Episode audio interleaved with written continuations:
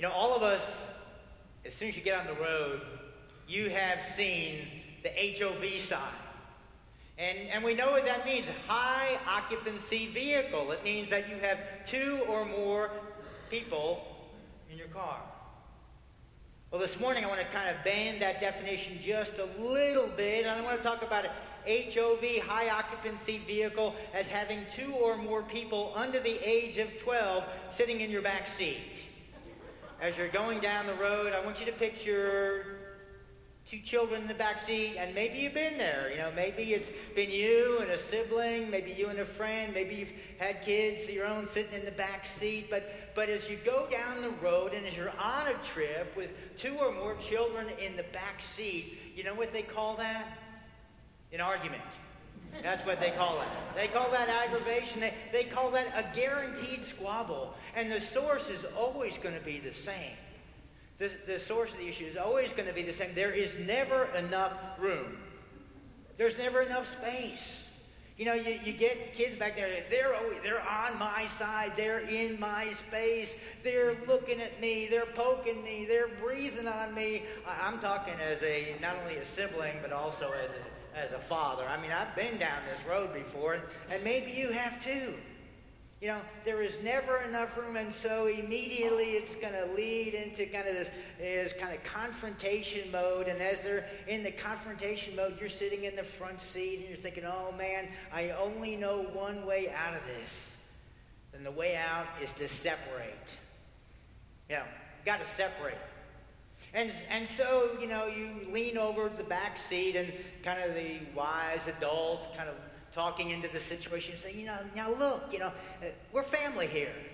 And, and we're friends, you know, if, if it's not family, we're friends here. And, and on the side, you're thinking, well, I'm, and I also have the biggest headache I've had in a long time. You know, but, you know, we're friends here. And, and so what we need, we need to get along. And so you look at the, at the oldest one, or actually you look at both of them, you say, I know that you can do this.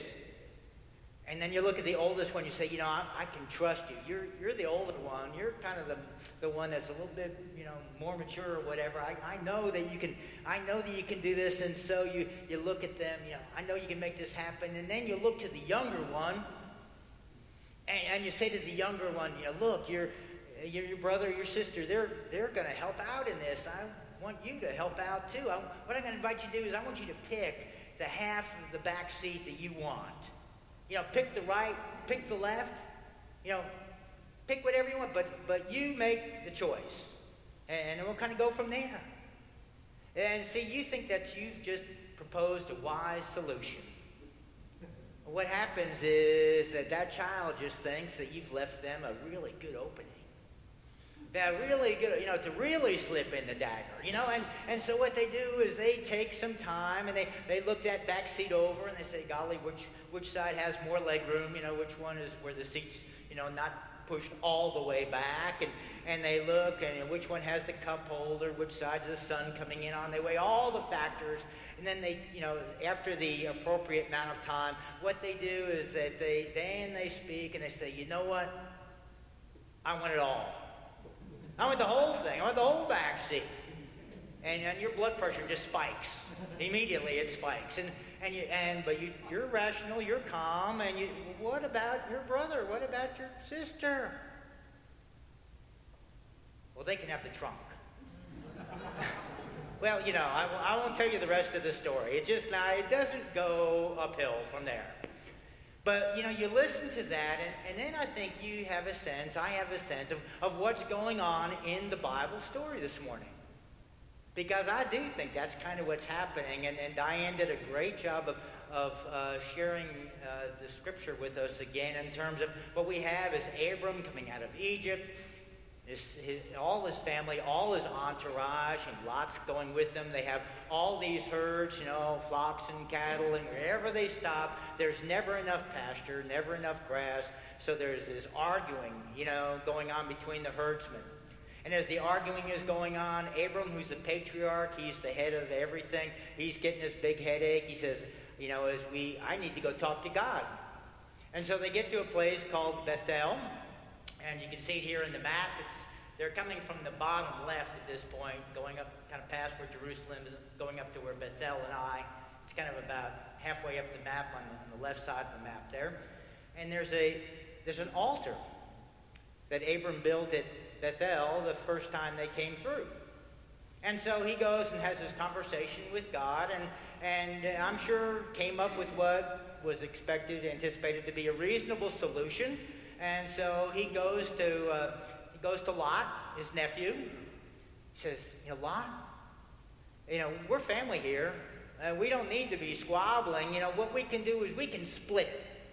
And they're standing there on the mountains. What happens, you can see kind of how the topography works from the map. They're, they're standing up there in the hills in the yellow, and they're looking down into the green, kind of the lush area, and even down into the Jordan River, it just gets greener and it's beautiful, and the scripture describes it as the garden of God.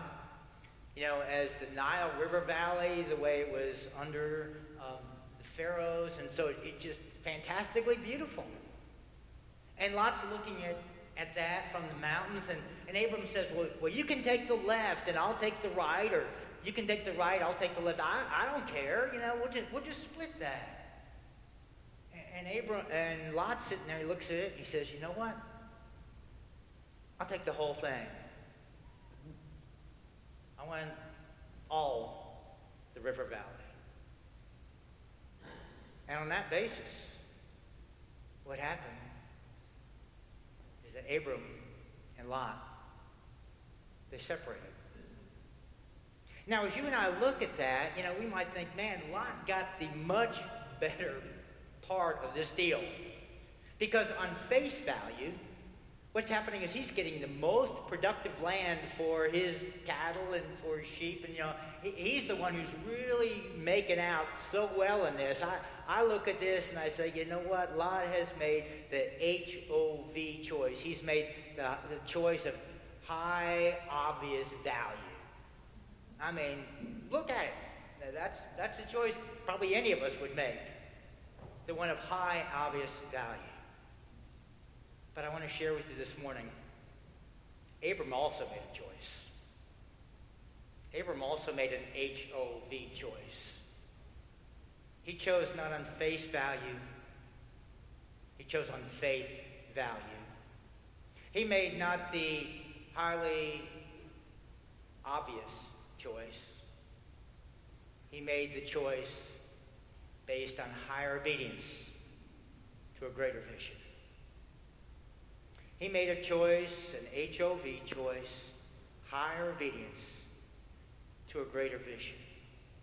And as he made that choice, it says in the scripture this morning that God was with Abram in a way that he said, Abram, I want you to lift up your eyes. I want you to look to the north, to the south, to the east, to the west. And as you look around, and as a lot goes into that valley, and even as you go up into this hillsides, I want you to know that you go with a promise, and you go with a prayer, and you go with my presence. I go with you. I go with you every step of the way. See, Abram made an HOV choice. And I'll tell you, whenever you make that kind of HOV choice, that higher obedience to a greater vision choice, what it does is it separates you out. It sets you apart from everyone else who's making choices. It does that. And we are beneficiaries of people who made that HOV, that higher obedience to a greater vision choice. Sitting here today, we are beneficiaries of that. You know, there was a time in history where what happened was that one voice determined everyone's life. And it was the voice of the king, it was the voice of the queen. And whatever they said determined the way everyone lived.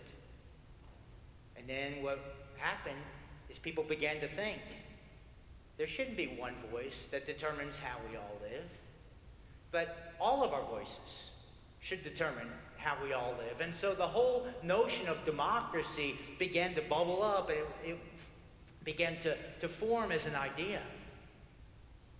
But you and I know that what happens is that anything just being an idea doesn't bring it into reality.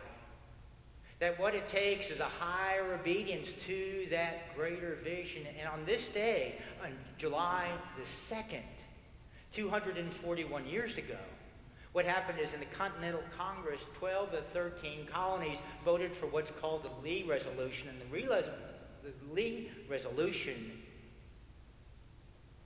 adopted and said and declared that we were going to be independent. It happened on this day, 241 years ago. Not simply the vision of democracy, but the higher obedience, the action, the stepping in to the vision in ways that you and I know what's come out of that. And we know how we are the beneficiaries of those who have made those choices and paid those prices. And we're grateful for that. And so we gather in a free country. And we gather as people who, who are beneficiaries not only in terms of our citizenship, we are beneficiaries in terms of our Christian faith. Because we have a Lord and a Savior who made an HOV choice.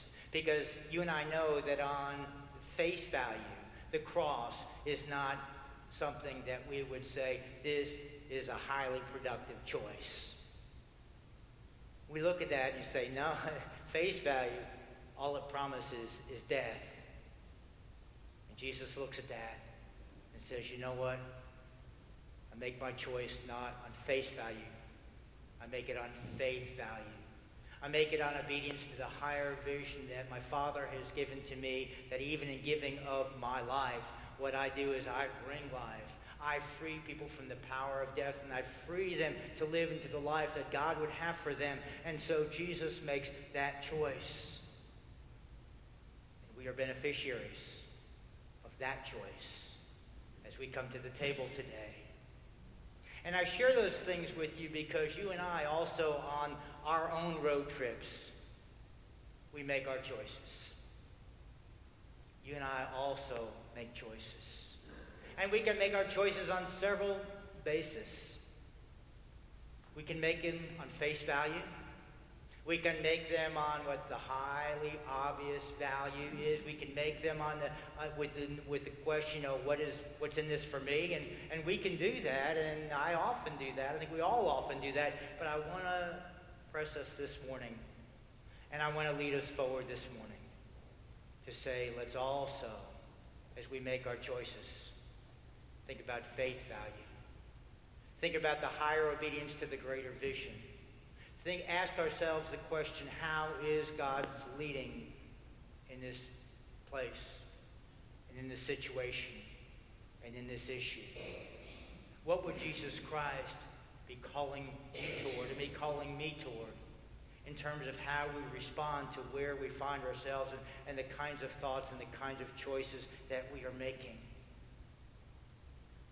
Let's also think wherever we pitch our tent, there we want to also build our altar so that we keep that connection, so that we make those choices because those are the choices that do set us apart. Those are the choices that do separate us from those around us. Those are the choices that do bring forward the witness that we would share as a church to the true freedom that God brings to you and to me in Jesus Christ. So, my friends, as we come to the table today, I invite you to come as those who know that we gather as a people of promise, that we gather as a people of prayer, that we gather as a people who know that as we walk in the pathways of life, that God leads us forward. And that would be our choice. In the name of the Father, and of the Son, and of the Holy Spirit. Let's pray together. Gracious God, we give you thanks that in this day we can come as a free people and as one whom you are making free by the working and moving of your Spirit. Guide and lead us in all things, Lord, so that we might be those who bear brightly and boldly a witness for you, and let it all be to your glory through Christ, in whose name we pray.